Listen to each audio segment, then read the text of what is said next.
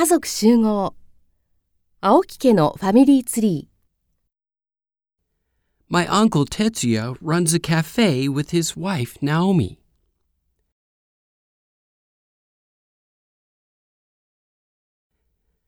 My parents like his cafe. Yui is my uncle's daughter. She is my cousin.